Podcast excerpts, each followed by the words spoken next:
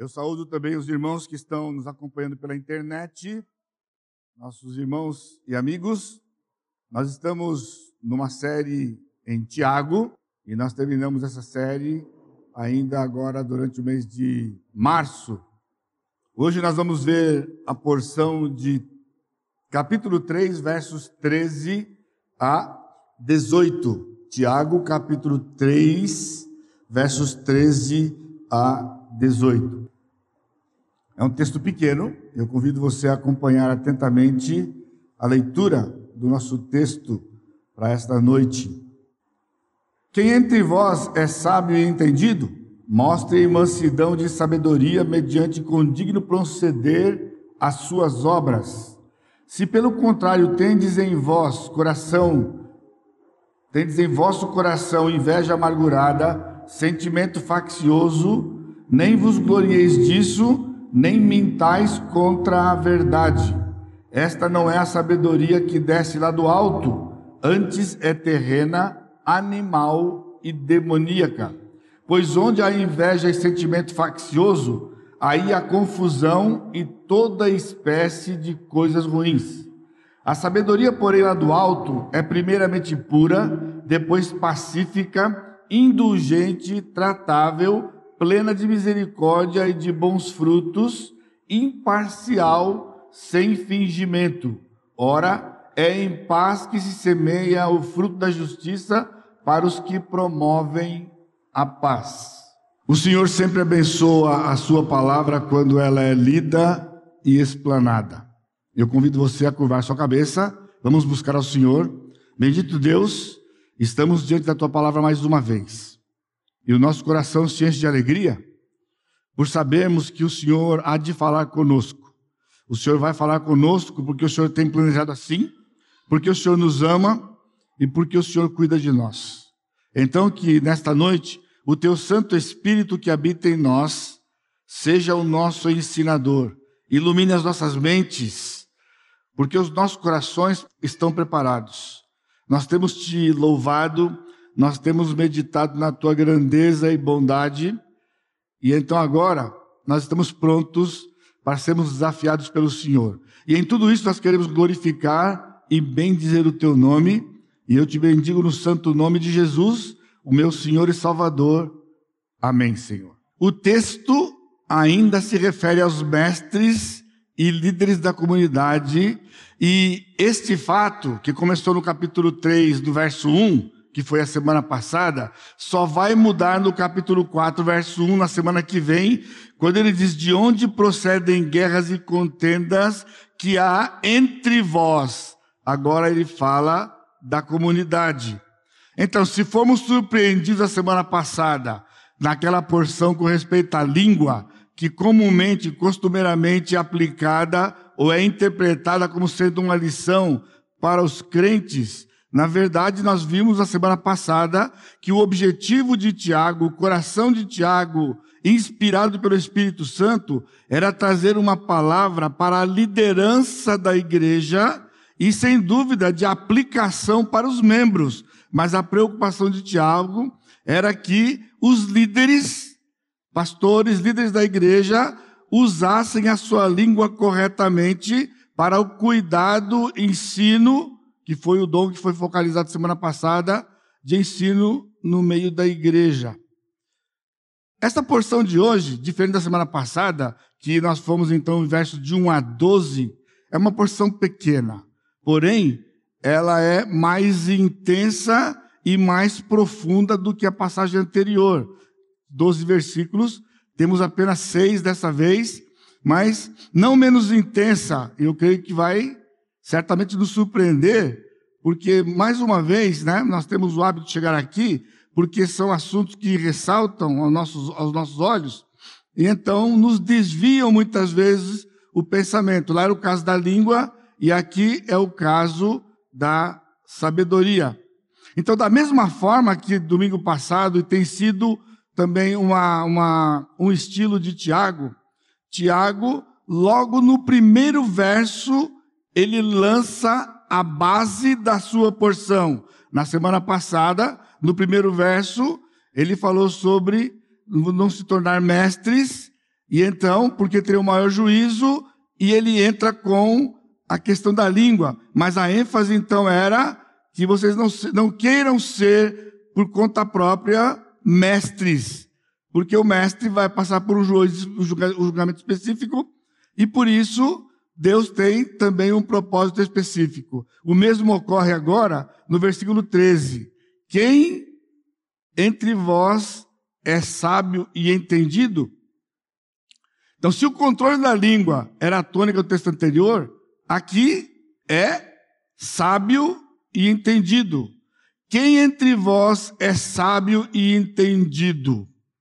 Alguns é, interpretam isto como se fosse uma pergunta de retórica.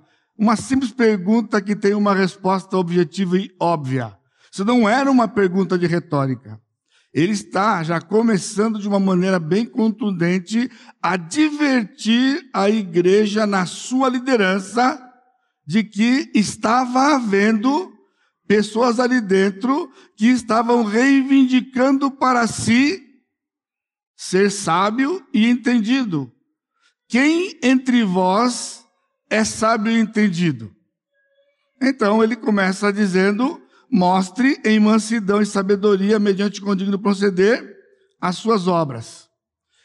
No caso de hoje, nesses seis versículos, são outros dois dons que o apóstolo Paulo, que, que, que o, o, o pastor Tiago, vai desafiar os seus leitores, que eram os crentes de Jerusalém, crentes judeus que estavam dispersos pelo império desde os dias lá quando Estevão foi martirizado, Atos capítulo 8, verso 1. Aqui ele está falando sobre o dom de sabedoria e o dom de conhecimento. Então, se você está focalizado, está sintonizado comigo, nós estamos falando que na liderança se você quer chamar como nós temos aqui no conselho pastoral, o Senhor tem distribuído dons distintos para os pastores, para os líderes. Na semana passada era o dom de ensino. Na, no texto de hoje, ele está dizendo que o Senhor também tinha distribuído entre eles o dom de sabedoria e o dom de conhecimento, e estava havendo no meio deste corpo, nesses líderes, pessoas que estavam reivindicando esses dons para si, quando na verdade o dom não é reivindicado, o dom é identificado, seja qualquer que seja esse dom. Irmãos, é muito precioso e muito bonito de ver este coração pastoral de Tiago. Lembre-se, Tiago era pastor de Jerusalém.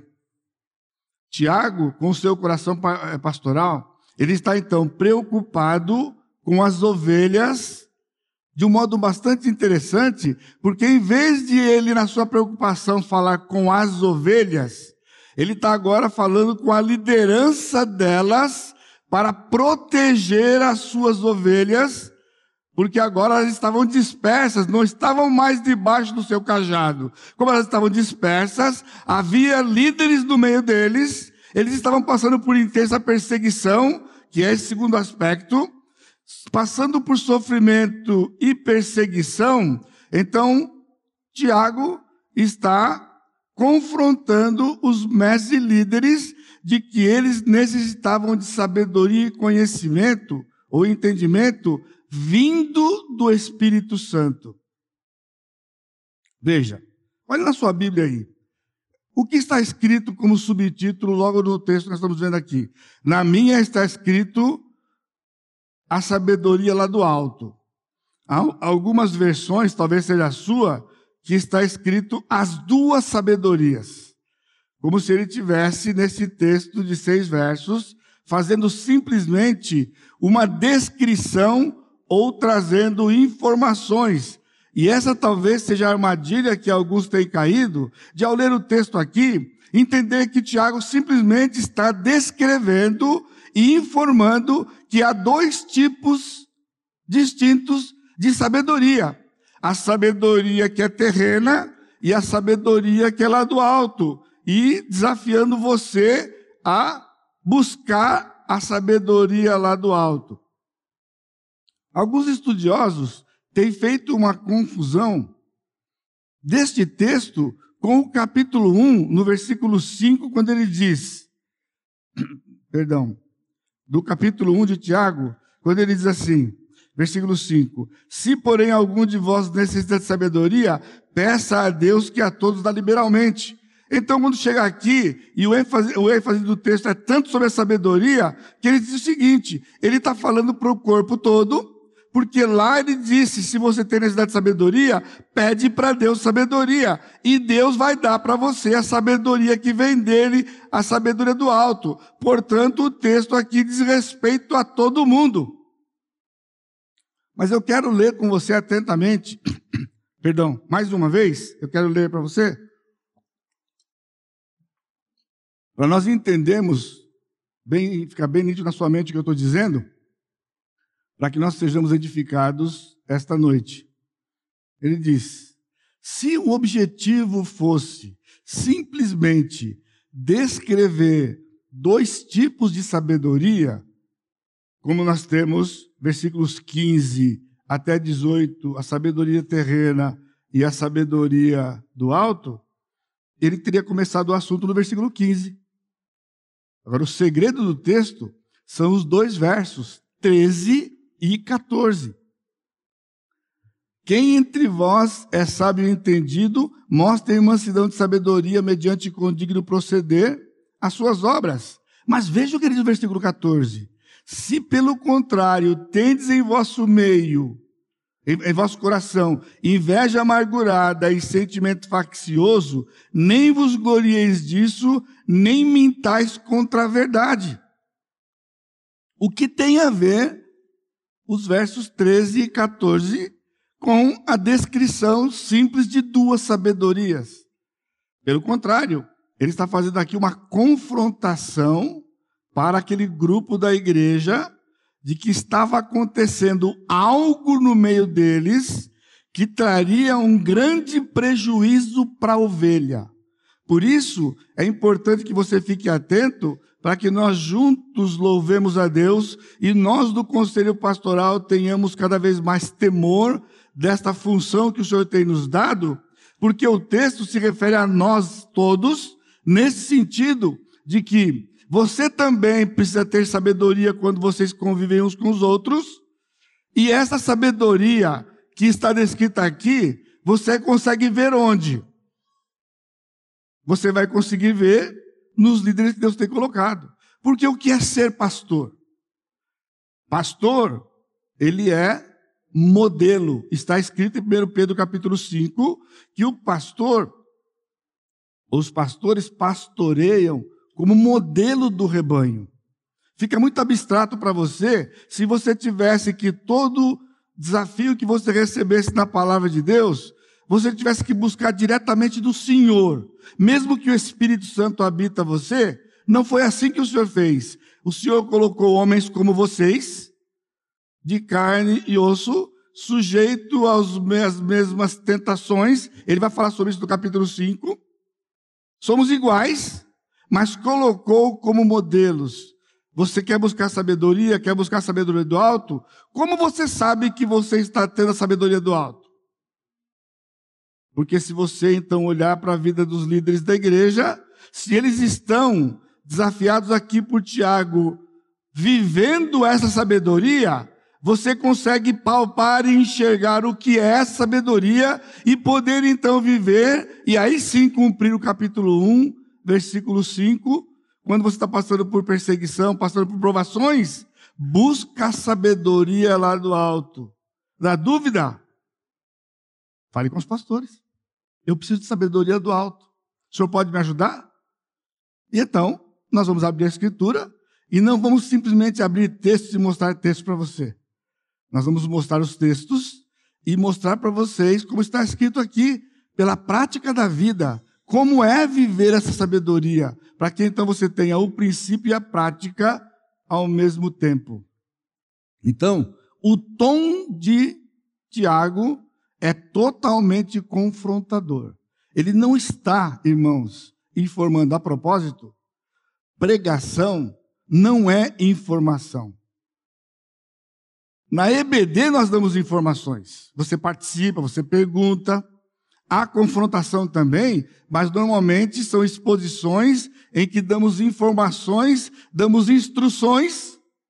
Já a pregação, ela tem normalmente um tom confrontador ou confrontativo. Ela vem com o objetivo de detectar o pecado, confrontar com o pecado e mostrar solução para o pecado, sempre apontando para a pessoa e obra do Senhor Jesus Cristo na cruz e o túmulo vazio. Então, o texto de hoje está naturalmente dividido em três dobras: versos 13 e 14, versos 15 e 16 e versos 17 e 18. É uma divisão natural no próprio texto e como exposição bíblica é seguir o pensamento do autor, é o que nós vamos fazer hoje à noite. A parte descritiva, versículos 15, 16, 17 e 18, ela deve ser entendida sob a lente da parte confrontadora, que é versículo 13 e 14. Então nós lemos o 13 e 14, que é a confrontação. Aí nós podemos entender a descrição do 15, 16, 17 e 18. Por quê? Os líderes apontados por Deus são caracterizados pela sabedoria e entendimento no convívio com o seu povo. Os líderes apontados por Deus são caracterizados pela sabedoria e entendimento, e entendimento no convívio com o seu povo. E eu, se o tempo permitir, vou dar uma palhinha para você, principalmente você que é novo, e talvez não conheça exatamente como nós funcionamos em termos de liderança. A Igreja Batista Maranata é uma igreja que é liderada por um corpo pastoral, um conselho pastoral. Hoje composto por cinco pastores, e nós temos um agregado ao ministério pastoral, que é o pastor Steve, que começou esse processo de um ano, de pelo menos um ano, para então ser reconhecido pelo corpo da Igreja Batista Maranata como um dos pastores da igreja. E juntando-se então aos cinco, nos tornaremos seis. Então, este conselho não são de pessoas que simplesmente chegaram e disseram: Eu sou pastor. Eu sou pastor. É o que estava acontecendo aqui. A pessoa dizia: Eu sou sábio entendido. Eu sou sábio entendido. E aí o povo olhava para ele e não via nada. Via uma porção de distorções, uma porção de atitudes ruins e dava um nó na cabeça. Infelizmente, é o que tem acontecido na grande maior parte das igrejas. Porque os pastores, eles são contratados. Então eles vão para o seminário, eles se formam no seminário, e lá no seminário, porque eles tiraram o título, eles agora então são pastores, portanto, candidatos a qualquer igreja que os convide. Uma igreja precisa de um pastor, sabe de um alguém que está nessa condição, entra em contato e começa um processo de escolha, onde ele vem para a igreja e prega algumas mensagens, participa de algumas reuniões, então a igreja decide convidar aquele, aquela pessoa, aquele candidato para ser pastor na igreja. E já começa por aí, porque logo no convívio com aquela pessoa por algum tempo, já começa a perceber que coisas não batem. Mas ele é o pastor, ele é pastor da igreja. Foi eleito no, foi na assembleia, o que seja, no convite que foi feito. E aí começam a acontecer os problemas dentro do corpo. Relacionamento entre pastor e ovelha, ovelha e pastor. Então, anos atrás, quando nós começamos esse processo de resgatar da igreja de Atos 2 uma liderança plural, eu disse para a igreja: eu sou o último pastor importado dessa igreja. E importado nesse aspecto não dá status, não, irmãos. Porque tudo que é importado tem muito valor, não é? Importado assim, porque assim foi o critério. Estava sem pastor, souberam que eu estava procurando uma igreja de alguma forma, porque eu tava, já era formado no seminário, me chamaram, eu vim aqui, preguei algumas vezes, e eles entenderam que eu era a pessoa, entenderam de Deus isso, e eu também entendi de Deus e cá cheguei no dia 25 de janeiro, tomei posse no dia 1 de fevereiro de 85. E aí começamos o nosso relacionamento. Então, ensinando para a igreja, eu disse, irmãos, não é assim que funciona. Por quê? Para ser pastor, tem que nascer dentro da igreja. no convívio com as ovelhas. O homem diz: Eu tenho chamado. Ah, você tem chamado? Eu tenho chamado. Ele abre a escritura e mostra. Como Deus me chamou. E então eu me preparei para atender o chamado do Senhor. Então, aqui tem um grupo de ovelhas. Pode começar a pastorear. Sem contrato, sem nada. Você é pastor? Começa a pastorear. Começa a conviver. O tempo que for preciso para que aquele corpo de ovelhas olhar para aquele homem diz: realmente ele é pastor. Ele tem um chamado. Eu nunca vou esquecer, porque o primeiro desta série foi o pastor João Pedro, em 1993. Quando essa igreja foi abençoada por um culto de exame do pastor João Pedro. A igreja fez um culto de exame. E sabe qual era o exame? Não era simplesmente sabatinar João Pedro pelo que acreditava. Era o momento que as ovelhas, por conviverem com João Pedro por alguns anos, iam dar testemunho e dizer: Quem é este homem? Então levantava a mão e dizia: Pastor João Pedro tem sido uma bênção na minha vida. Pastor João Pedro, numa situação assim, agiu assim. O Senhor usou o Pastor João Pedro. E assim, um a um, foram manifestando como eles enxergavam aquele homem no meio deles. E então eles disseram: Ele é um pastor no nosso meio. E assim, pastor João Pedro foi empossado aqui nessa igreja. Depois, anos depois, então, pastor Sacha e pastor Fábio no mesmo dia, 1911, perdão, 2011. 1911 foi muito, né, Sacha? 2011.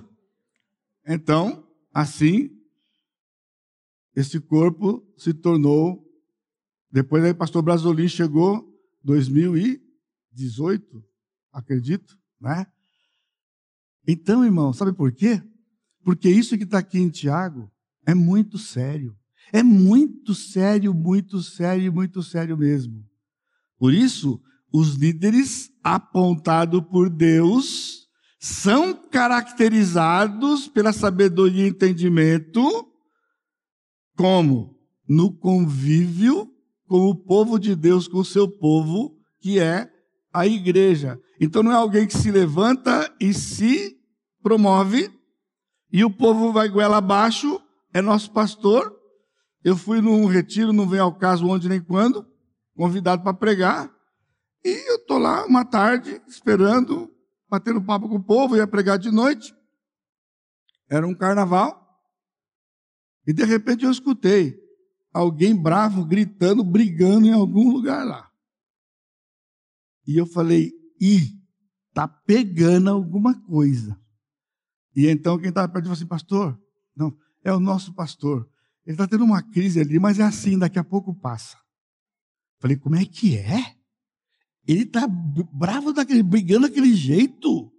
É o pastor, é, é, é porque é o jeito dele.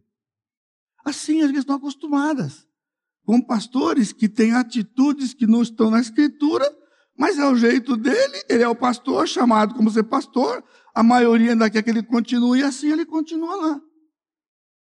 Isso acontece todo o tempo. Por isso, os pastores sofrem e as igrejas sofrem. Então veja, Primeiro lugar, são só três pontos, né? Primeiro, segundo, terceiro.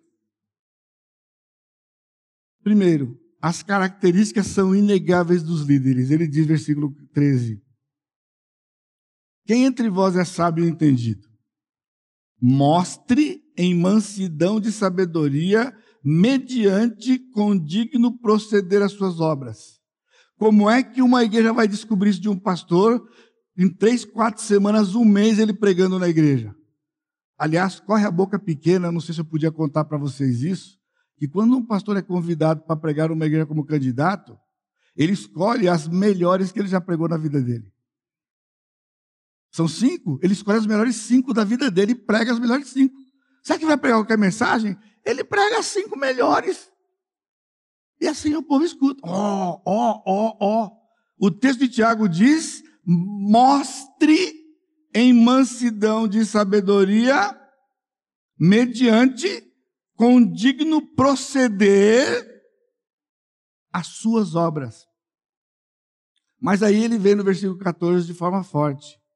Se pelo contrário tendes em vosso coração inveja amargurada, quem é o vosso coração?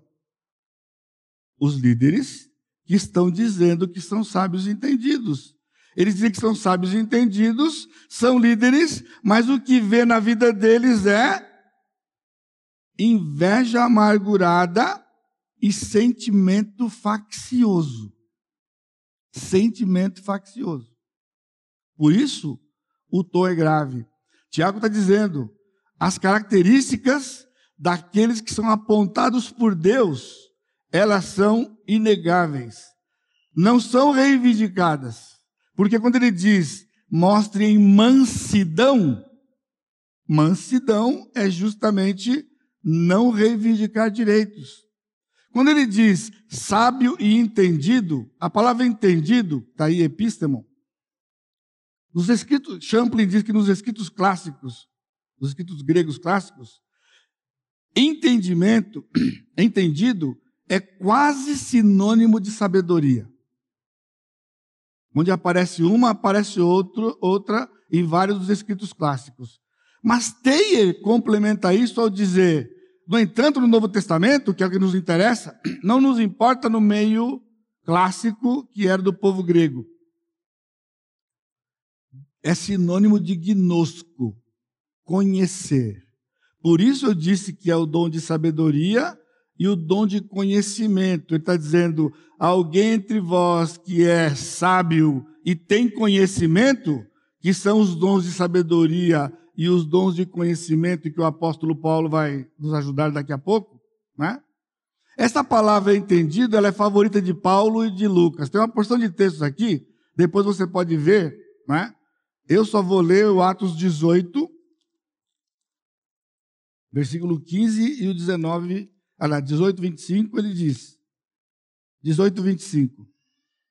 Era ele instruído no caminho do Senhor, está falando de Apolo, um líder lá na igreja, e sendo fervoroso de espírito, falava e ensinava com precisão a respeito de Jesus, conhecendo apenas o batismo de João. Conhecendo aqui é aquela palavra que está entendido lá. Aqui ela é sinônimo de gnosco, conhecer. No capítulo 19, 15, ele diz: Mas o espírito maligno lhes respondeu: Conheço a Jesus e sei quem é Paulo. O sei aqui é sinônimo do conheço Jesus. Conheço Jesus e conheço Paulo. Quem são vocês? O espírito maligno estava dizendo: Eu conheço eles dois. E usou gnosco e epistemon aqui como sinônimo, só para mostrar para você. Então Tiago está dizendo: mostre em mansidão de sabedoria, mediante condigno proceder. Proceder, irmãos, não é só atitudes isoladas aqui. Proceder, a palavra significa um modo de vida, é uma conduta, é uma conduta constante no meio do povo, uma conduta condigna. Agora, eu não preciso ressaltar para você, porque você já sabe, não está falando de perfeição. Está falando de conduta condigna, que significa ser humilde se você reconhece que está errado, você reconhece, pede perdão e trata no meio do povo como as ovelhas têm que fazer. Agora veja que Tiago constrói tudo o que ele está dizendo aqui em cima do imperativo.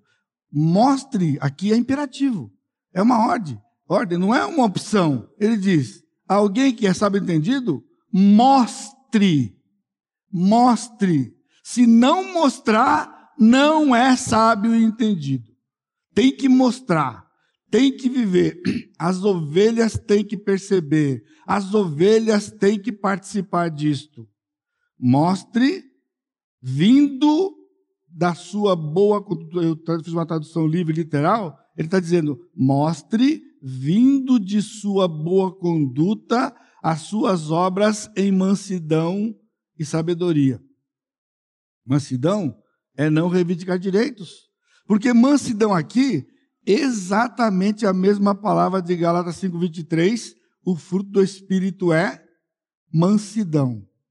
E uma característica que o pastor tem que ter é mansidão. Sabe o que é? Ele não reivindica direitos. O pastor não reivindica direitos. Deus reivindica e defende os nossos direitos. Por isso, nós vivendo no meio das ovelhas, somos referências para vocês de como tem que ser vivido a vida que o Senhor planejou. E é isso que faz diferença quando você passa por um momento de sofrimento, momento de perseguição, momento de pandemia. O pastor Sacha acabou de nos trazer a notícia. Eu conheci dos quatro, três. Porque o filho do pastor, do, do pastor Douglas, eu não convivi com ele, porque quando eu conheci o pastor Douglas, de muitos anos, eram em, em conferências da associação, quando éramos batistas regulares, e eu não conheci o seu filho Obed, que morreu no dia seguinte do pai. Mas eu conheci o pastor Douglas e conheci o pastor Antônio Paulo. Pastor Antônio Paulo foi meu colega, ele era de São Paulo, era da PEC, muitos anos na PEC. E depois ele se mudou para Roraima, viveu muitos anos em Roraima, trabalhando pela PEC, escrevia e participava de artigos nos jornais. Ele assumiu o ministério dessa igreja em dezembro do ano passado. O pastor Douglas tinha sido fundador dessa igreja anos atrás. Perdão, ele fez parte dessa igreja que foi fundada por um missionário americano lá na década de 1900 e alguma coisa. 39, 1939, o pastor Trimble fundou aquela igreja e o pastor Douglas foi um dos pastores lá, tempos atrás. E o pastor Antônio Paulo assumiu em dezembro e morreu agora. E a sua esposa morreu dez dias depois. No verso 14, Tiago é contundente. Quando ele diz: Se pelo contrário tendes em vosso meio, ele não está falando uma condição se, não se. É uma condição cumprida. Significa desde que há em vosso coração. Ele está dizendo, não combina o que você está dizendo, o que está vivendo. Há no vosso coração inveja amargurada e sentimento faccioso. Nem vanglorieis. Agora aqui, irmãos, vangloriar e mentir também estão no imperativo. Por isso que eu disse para vocês, é muito triste quando você é, é, é, dito que versículos 15 a 18 é a maior porção e é descritivo, quando os únicos três imperativos do texto estão exatamente no versículo 13 e 14, quando ele está sendo contundente e confrontando. Ele diz: mostre no condigno proceder não se vangloria por estar vivendo errado com facção e com, com amargura, com inveja amargurada. Isso é, não mente para vocês mesmos. Vocês estão se enganando a si mesmo contra a verdade. Qual é a verdade? A vida que você vive. A vida que você vive é a verdade. E o que você diz é mentira que você engana a si mesmo. Dizer que você é o que você não é. E traz dano e sofrimento no meio do povo de Deus. Por isso é sério. Os três imperativos estão nesses versos aqui. É muito forte, irmãos. E quando eu preparava isto, fazendo parte desse conselho, eu disse, eu falei e fiz questão de escrever aqui, que Deus nos livre de vivermos isso no nosso meio. Mas veja bem, olha o que ele está dizendo, o que, que havia no meio deles? E há, infelizmente, no meio das igrejas. Inveja amargurada. Se você pensa que há inveja no meio do povo de Deus, não é tão grave, embora a inveja seja grave. É um pecado. Está na lista de Gálatas. Agora, você está entendendo que ele está falando no meio do corpo de líderes da igreja? inveja amargurada. Você sabe o que é inveja? Inveja é querer igual o do outro. Cobiça é querer o do outro. Inveja é igual o do outro. Então o pastor X tem o dom de sabedoria, o pastor X tem o dom de conhecimento, e o outro pastor tem uma inveja dele porque esse pastor não tem aquele dom. A sabedoria é de todos nós. Pastor Sérgio até fez essa menção hoje quando falou sobre ah, os dons, né? Por exemplo, o dom de evangelismo, ele existe. Agora significa que só evangeliza quem tem dom? Não. Todo mundo tem que evangelizar a ordem, fazer discípulo é para todo mundo. E começa evangelizando. Mas é diferente aquele que tem o dom. Transpira. Né? Até ele brincou, né? Eu posso, ele usou uma outra expressão, né? Esses irmãos piscam, alguém se converte. É um negócio impressionante. Ele, até o jeito de piscar leva a gente a Jesus. Eles têm o dom. Agora, quem não tem o dom, eu não tenho o dom, eu vou fazer isso. A mesma coisa aqui. Os pastores têm que ter sabedoria. Mas entre os pastores há quem tem o dom de sabedoria é diferente. E por isso não pode haver inveja amargurada. Se não bastasse inveja ser complicado, sabe o que é inveja amargurada? A pessoa tem inveja porque não tem igual do outro e ele fica amargurado, que é o pecado de Efésios 4, 31. Longe de vós toda amargura ele fica amargurado, ele fica lá deprimido, cabisbaixo, mas não confessa que aquilo é assim, porque na verdade ele queria ter o que ele não tem. Estava acontecendo no meio daquele povo, e Tiago disse: não pode acontecer, porque estás dando no meio do povo. E ele diz mais: sentimento faccioso, ou seja, inveja e partido. Sabe o que é sentimento faccioso? São atitudes entre os pastores que promove divisão entre os pastores, facção dentro dos pastores. Essa palavra é a palavra para partidos. É uma palavra só. Sentimento é, faccioso é uma palavra só. É usar meios indignos que causam divisão dentro do grupo. Agora, isso aqui tudo você percebe, eu posso aplicar para a igreja se existir no meio do corpo de Cristo, no grupo pequeno, no ministério, no convívio do corpo da igreja, isso aqui é desastroso. Eu só estou querendo dizer para você que isso estando dentro do corpo do pastorado é muito pior e traz efeito direto no meio da igreja. Então, só para você não, não, ficar confuso, né? Se alguém tem falta de sabedoria, que é o que está lá no capítulo 1, não tem nada a ver com isso aqui em termos de contexto. Mas pode ser aplicado. Você está passando por uma provação. Você precisa de sabedoria? Pede para Deus, para que você então manifeste a sabedoria que vem de Deus. E eu estou desafiando você a nos buscar para você saber e não ter dúvida qual é ela. Qual é ela? Não precisa bater a cabeça. É, será que é essa? Será que é aquela? Não. Tem característica que ele vai dar aqui. Segundo, não é sabedoria natural. Agora, olha que surpresa que nós temos aqui. Tiago continua dizendo assim: Esta não é a sabedoria que vem do alto. Olha que interessante ele nem falou da sabedoria do alto ainda. Ele vai falar agora. Esta não é a sabedoria que vem do alto. Antes é terrena, animal e demoníaca. O que é terreno, animal e demoníaca? Esta sabedoria.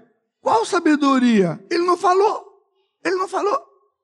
O que ele diz no próximo versículo? 16. Pois. Por quê?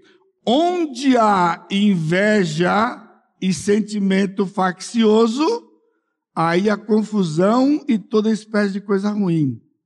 Por isso, no verso 16, ele está dizendo para nós que inveja amargurada e sentimento faccioso é um terreno em que há uma espécie de sabedoria que ele ainda vai caracterizar como terrena.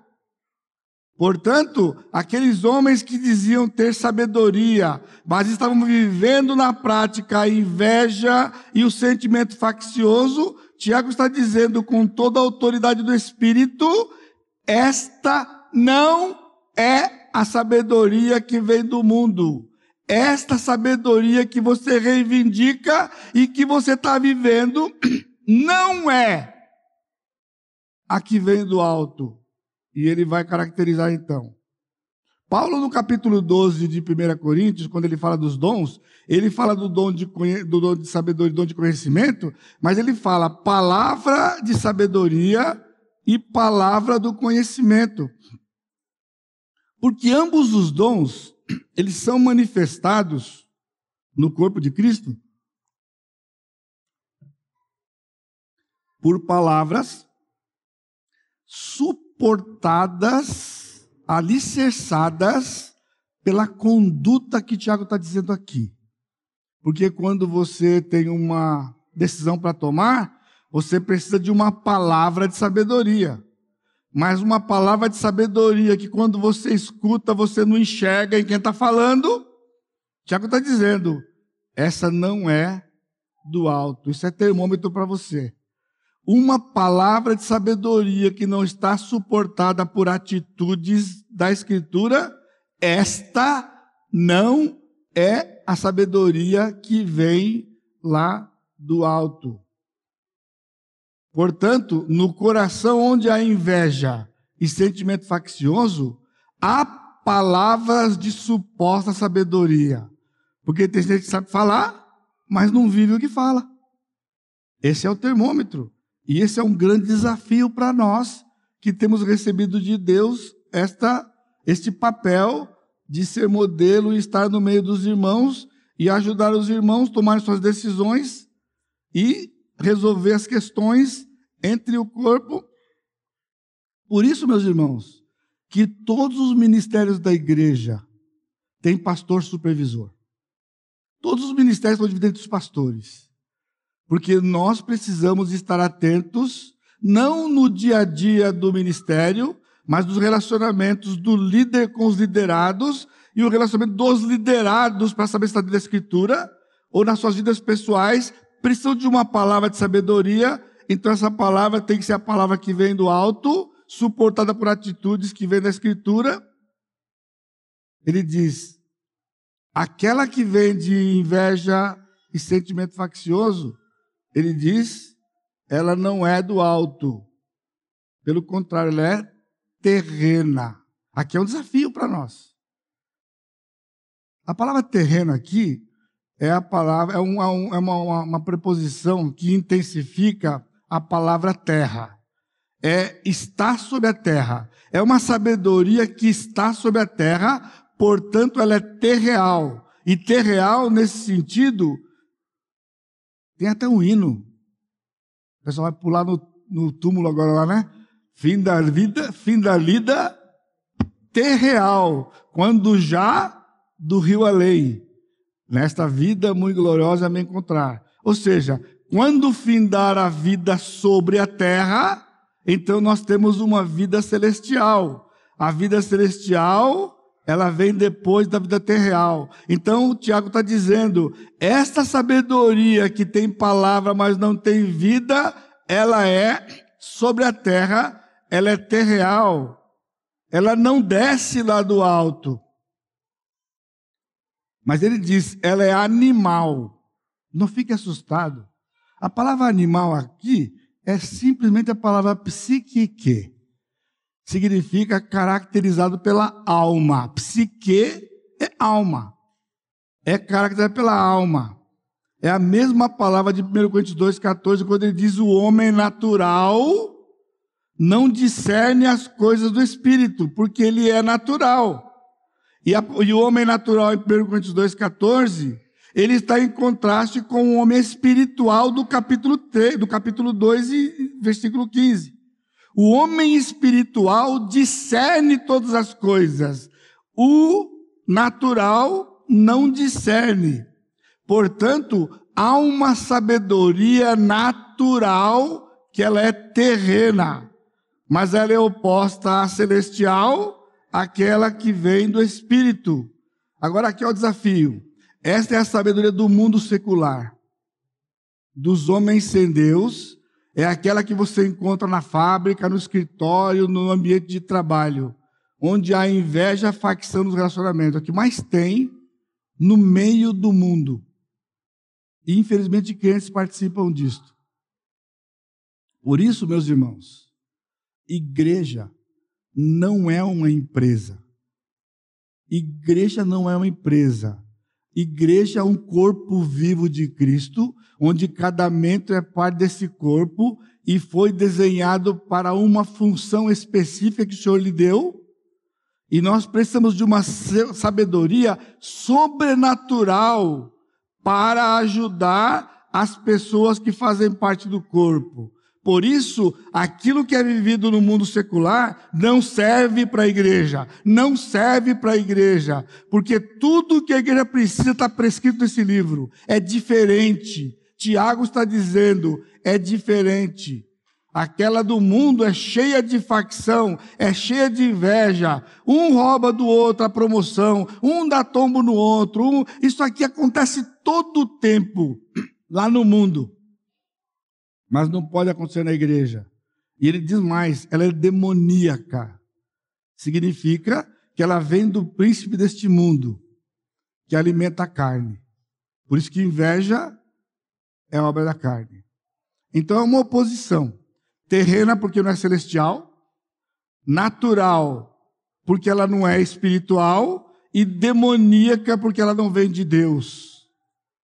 Você está entendendo? A sabedoria do alto vem de Deus, a da terra é demoníaca. Porque quem é o príncipe deste mundo? Satanás. O que esperar de um mundo? O que esperar da sabedoria do mundo?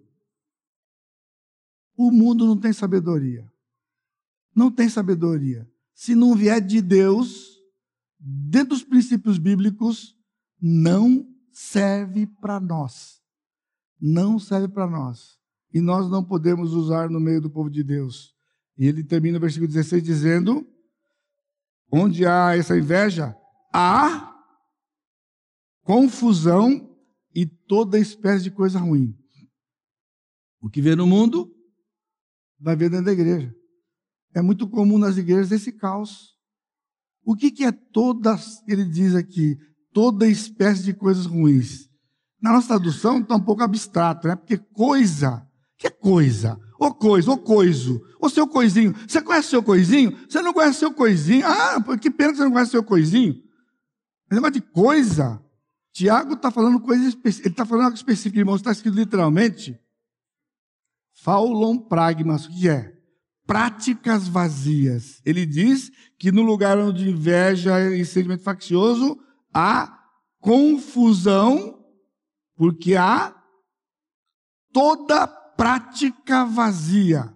Prática vazia. Você percebe que Tiago todo o tempo está batendo nesta tecla de que é prática, prática, prática. A vida, a vida é mais do que falar, meus irmãos. A vida é mais do que falar. É, é viver os princípios da Escritura. A boca tem que falar o que está cheio o coração. Se o coração está cheio da palavra de Deus, a boca fala a palavra de Deus e a atitude no meio do povo de Deus é a palavra de Deus. Isso edifica, isso traz esperança para os dias difíceis que vivemos. Pastor Sérgio ainda mencionou na oração aqui que é uma pandemia, uma confusão de informações, irmãos. Há uma confusão, mas não para nós. Nós não temos confusão. Nós temos a Escritura, a esperança que há no Senhor, a soberania e a graça do Senhor. E terceiro, a sabedoria do alto. Ela é dom do Espírito, por isso ela é do alto. Não é almejada nem reivindicada. O Espírito deu, deu. Se você descobrir o que você tem, a Escritura dá, ela vai dar a lista que você tem dúvida se a sabedoria de Deus, ele deu aqui. Ele vai dar oito características. Olha só, a natural ele deu três. Terríveis, mas foram três. A do alto ele vai dar oito. Oito características para nós. A do alto. Interessante que do alto, a palavra alto aqui é um advérbio.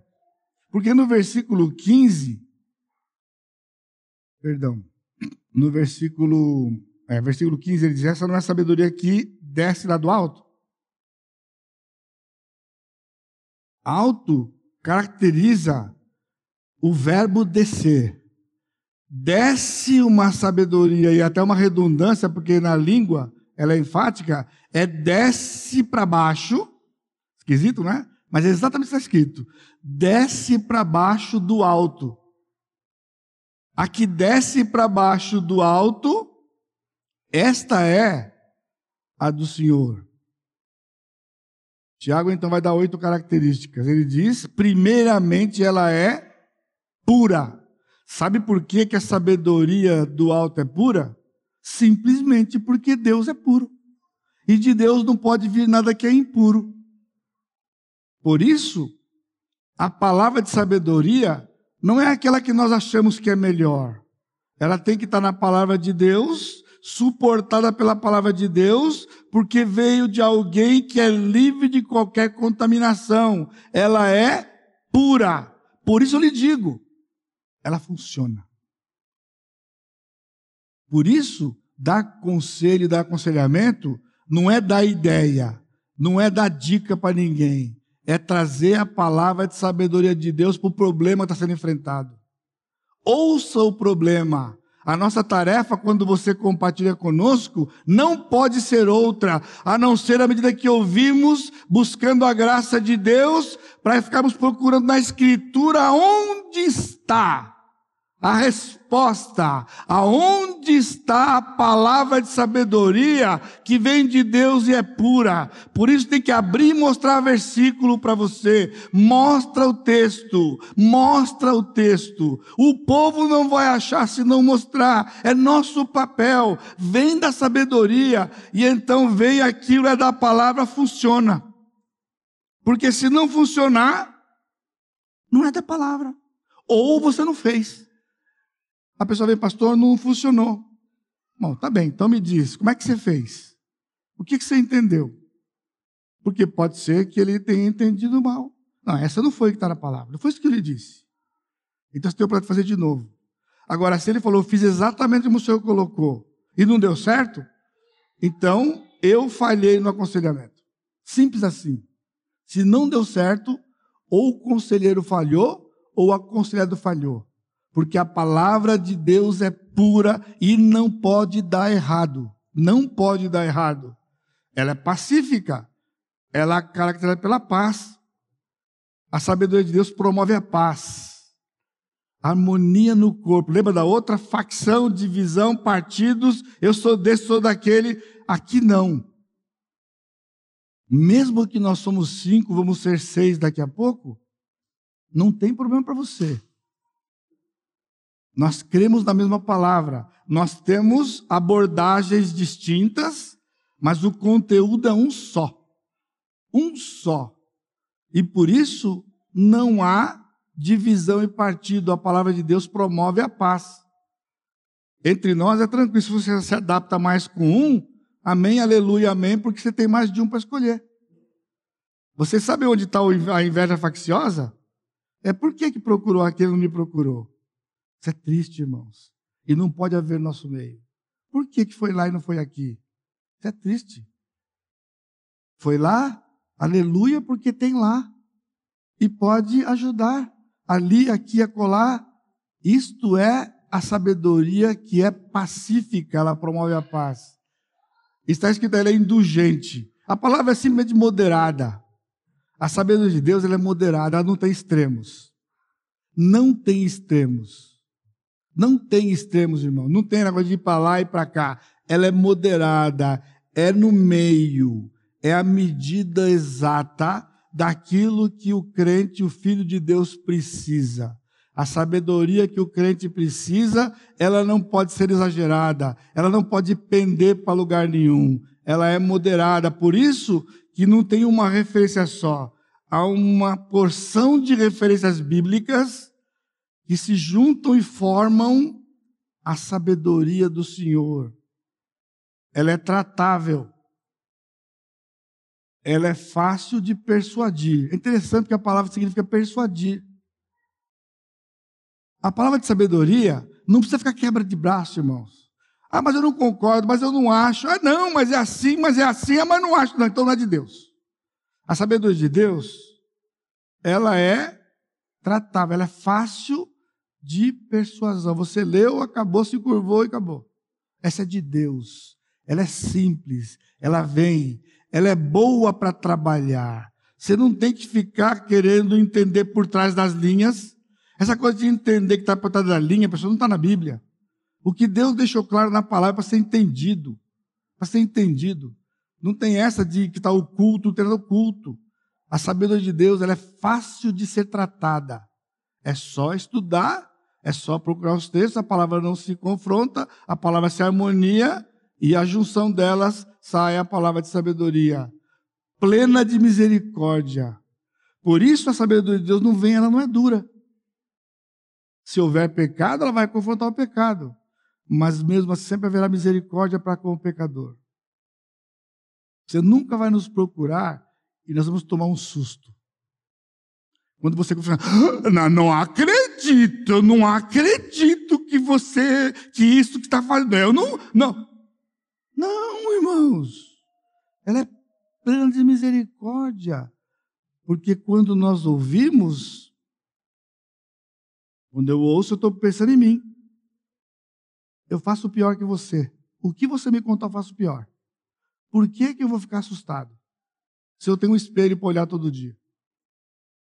Então a sabedoria que vem de Deus, ela é plena, ela é cheia, ela é farta, ela é repleta de misericórdia. Sabe o que é misericórdia? É o atributo de Deus para com o miserável.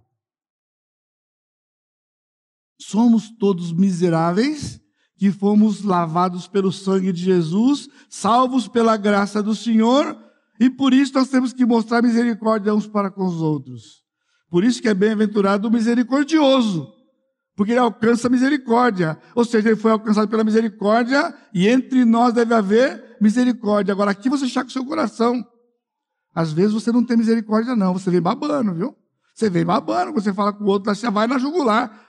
Não aprendeu com o Senhor e digo, não aprendeu conosco. Não aprendeu conosco. Porque nós não vamos na jugular de ninguém. A gente vai com misericórdia e de bons frutos. Essa é uma palavra importante para você, guarde aí. Sempre que você encontrar no Novo Testamento a palavra fruto, é fruto do Espírito. Essa coisa de que fruto é convertido, isso é uma coisa que foi colocada ao longo dos tempos aí. Eu posso até ver isso. Ah, quantos frutos você já teve? Quantos convertidos você levou? Eu até posso enxergar. Mas quando a palavra de Deus, no Novo Testamento, fala de fruto, fruto, e ele fala de fruto de justiça aqui, é fruto do Espírito. Ele começou com mansidão. A palavra de sabedoria, ela é de sabedoria porque ela tem as nove características do fruto do Espírito: amor, alegria, paz, longanimidade, benignidade, fidelidade, mansidão e domínio próprio. Todos eles, a palavra de sabedoria, ela vem repleta do fruto do Espírito cheia do fruto do Espírito. Quando você conversa entre vocês, quando vocês conversam entre vocês, grupo pequeno, ou ministério, que seja, relacionamento familiar, o fruto do Espírito. Por isso, o fruto do Espírito não é só para ficar lá em Galatas 5 e você devia dar uma passada por lá. Aquilo é para ser vivido. A palavra de sabedoria vem suportado por ela. Imparcial. Não pende para lugar nenhum. Não puxa para um lado e para o outro. Aqui você tem que tomar cuidado, viu? Porque às vezes você, minha irmã, acha porque nós pastores somos homens, que nós puxamos para o lado do homem. É muito triste quando você pensa assim e você sofre por conta disso. Nós não somos perfeitos. Mas nós não somos parciais. Nós somos imparciais. Porque está escrito que a alma que pecar, essa morrerá. O problema é que é do marido é do marido, o problema é da esposa é da esposa, o problema é do filho é do filho, o problema é do crente é do crente. E a escritura é trazida e por isso é mostrada para você. E quando você recebe aquilo é palavra de Deus, na instrumentalidade dos líderes de Deus. E finalmente ele diz que ela é sem fingimento. Ela não é hipócrita. A sabedoria não é hipócrita. Ou seja, ela não pode ser diferente a palavra da atitude. Interessante porque a palavra hipócrita na língua grega é a palavra para ator. É o ator do teatro grego. Quando aquele homem ou aquela mulher está vivendo um papel no teatro, ele é hipócrita. Ou seja, aquele papel que está vivendo não é ele na vida real. É isso que significa a palavra hipócrita na Bíblia é viver uma vida que não é a vida real, é viver aquela vida que não é a sua vida. Então você está sendo um ator, você está sendo atriz. E neste ponto você não pode ganhar Oscar, porque se você ganhar Oscar, está roubado. Porque ganhar Oscar, Oscar porque você fez um papel bem feito é ruim. Está entendendo? A sabedoria de Deus, ela é sem fingimento. Ela é autêntica da pessoa autêntica que vive uma vida autêntica para poder, quando dar um aconselhamento para quando der um aconselhamento para você, você consiga enxergar aquilo sendo vivido, porque a sabedoria e o entendimento ela é suportada pelas atitudes. E aí termina o versículo 18, finalmente. Ora, é em paz que se semeia o fruto da justiça para os que promovem a paz. Literalmente está escrito assim: mas o fruto da justiça em paz, ele é semeado pelos que fazem a paz. O que significa? A ênfase de Tiago é que os que fazem paz semeiam para o fruto da justiça em paz. Quando você semeia, não, quando você faz a paz, que promove, é o verbo fazer, aquele verbo do, do poema, o verbo fazer, que apareceu no capítulo 1. Aqui ele está dizendo: quando você faz a paz, você está semeando algo que vai, uma, uma semente que vai produzir fruto da justiça em paz. Quem não promove paz, quem não faz paz, promove discórdia, promove divisão. E o Senhor abomina aquele que semeia contenda entre os irmãos. Está escrito no livro de Provérbios. Então, meus amados irmãos, os líderes apontados por Deus são caracterizados pela sabedoria e entendimento no convívio com o seu povo.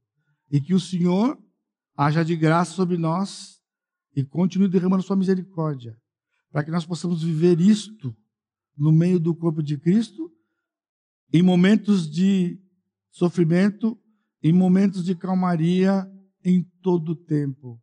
Por isso, não é um capricho nosso quando nós temos um processo para alguém se tornar pastor aqui dentro. Porque o dia que o corpo unanimemente se tiver um contra, não é pastor aqui dentro. Aqui não tem negócio de maioria, não. Um contra com a Bíblia aberta é a maioria aqui dentro.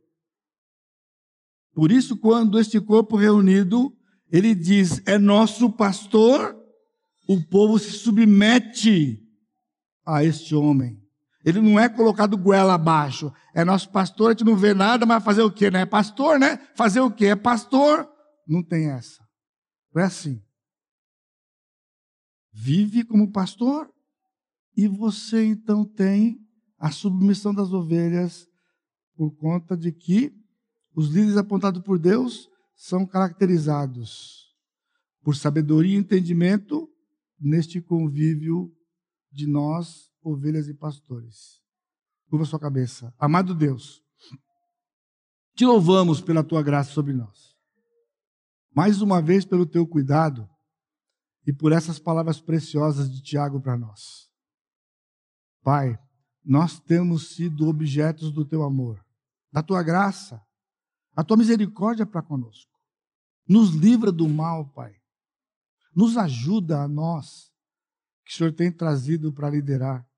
Ajuda o teu povo, cada membro deste corpo, para que nós sejamos penetrados por essa palavra, pela palavra do Senhor, e nós então vivamos o nosso relacionamento a sabedoria que desce lá do alto, para a glória e honra do teu santo nome.